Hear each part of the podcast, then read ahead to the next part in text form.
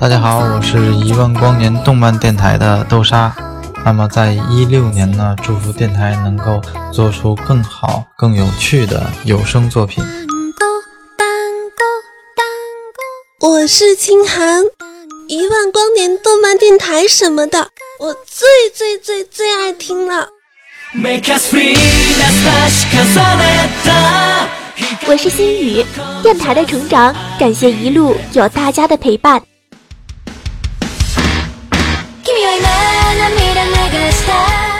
我是月火藤，听动漫电台就听一万光年。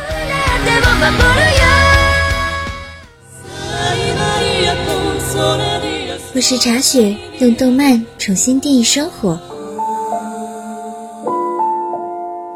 用心制作更多好听的作品。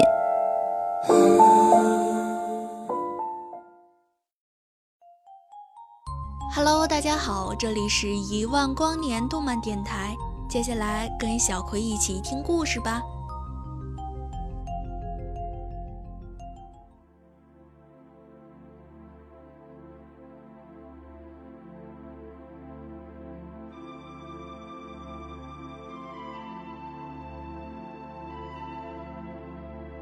听老人们说，这个世上是有地狱的。他们还说。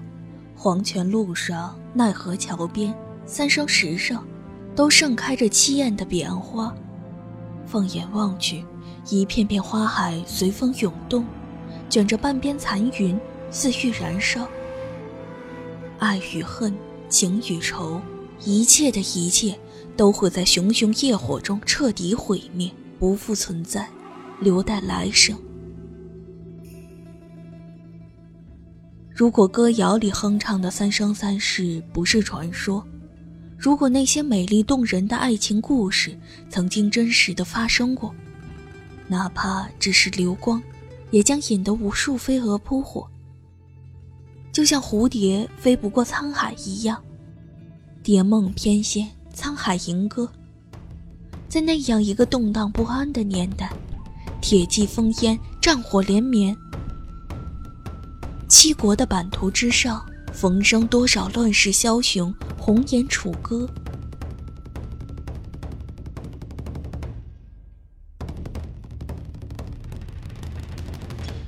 然而，这个时代最大的悲哀，莫不过人命的轻贱，黎民的安生，以及那些尚没有能力保护自己的女子，她们无法逃脱命运的轨迹。成为强者的附庸，权贵的玩物，有些可悲。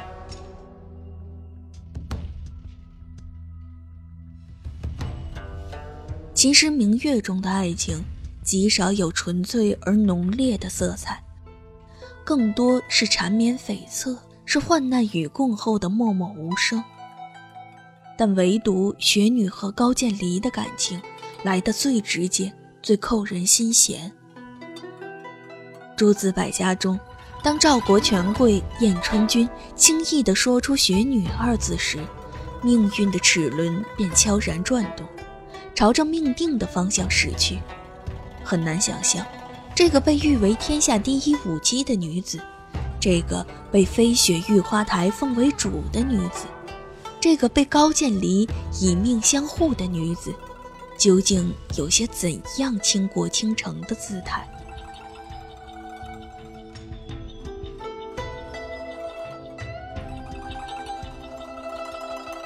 我想，这句话便是唯一的答案。每个都城都有自己的传说，而它便是赵国的传说。昔有邯郸学步未得精髓，今有雪女一舞名动天下，足以证明雪女的容貌和才情万中无一。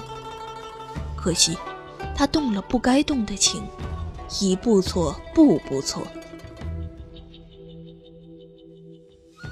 只因她曾嫁衣在身，嫁的却并非良人，仿佛命运的枷锁，曾经遭受的欺骗和伤害，在心口反复烙印，血肉模糊，直到她遇见高渐离。一把琴，一把剑，一个人。他说，他喜欢他。他说他会保护他。他说他理解并怜惜他不为人知的过去。他说他相信会有天涯海角，矢志不渝。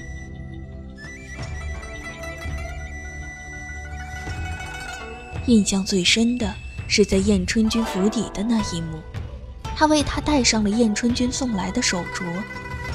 阁楼之上，他跳着凌波飞燕，舞尽铅华。不远处，大雨倾盆，他为他生死相搏，不惜自损八百，杀敌一千。末了，他为他撑着伞，面对未知的命运，灿然一笑。哪怕他们的身后是无尽的追杀，无尽的逃亡，悬崖之上便是逃亡的尽头。秋雨初歇，落叶缤纷，山峰起立，云雾缭绕，天边彩虹之上，雪雁纷飞，悲鸣声声。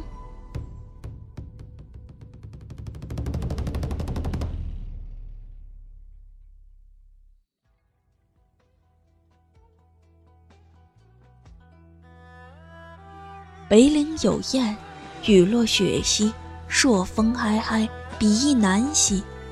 欲者雨兮，奈之若何？朔风凛凛，终不离兮。他愿守在他的身旁，岁月长久，直至尽头。他愿为他敞开心扉，时光静默，不老初衷。如果不是墨家巨子相救，那未免太过遗憾。这之后的十年，他们一起走过春夏秋冬，寒暑相更。最开始是淡漠的，后来在学武同试炼比武的那一刻，高渐离所表现出的强烈担忧和全心信赖，才让我真正明白，有些爱情可以远远超越自身。这样的爱情，本身就是传说。尽管知道雪女和小高最后的结局还是会走向死亡，但庆幸的是，他们有过十年，圆了一场梦。就像秦时明月走过的十年，一路追随，风雨兼程。可如果有来生，愿岁月温柔以待，良辰美景不负笑也。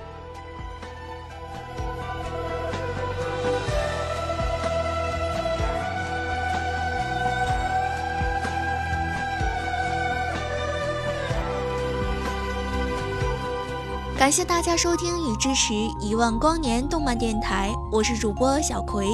喜欢我们节目的朋友，可以通过我们的官方网站三 w 点五四七七 dm 点 com 投稿给我们。阅读优质漫评作品将会得到周边福利哟。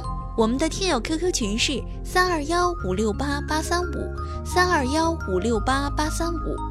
新浪微博关注一万光年动漫电台，公共微信号搜索一万光年动漫站，淘宝店搜索世界动漫周边，听得见的有声动画，用动漫重新定义生活。让我们下期节目再见。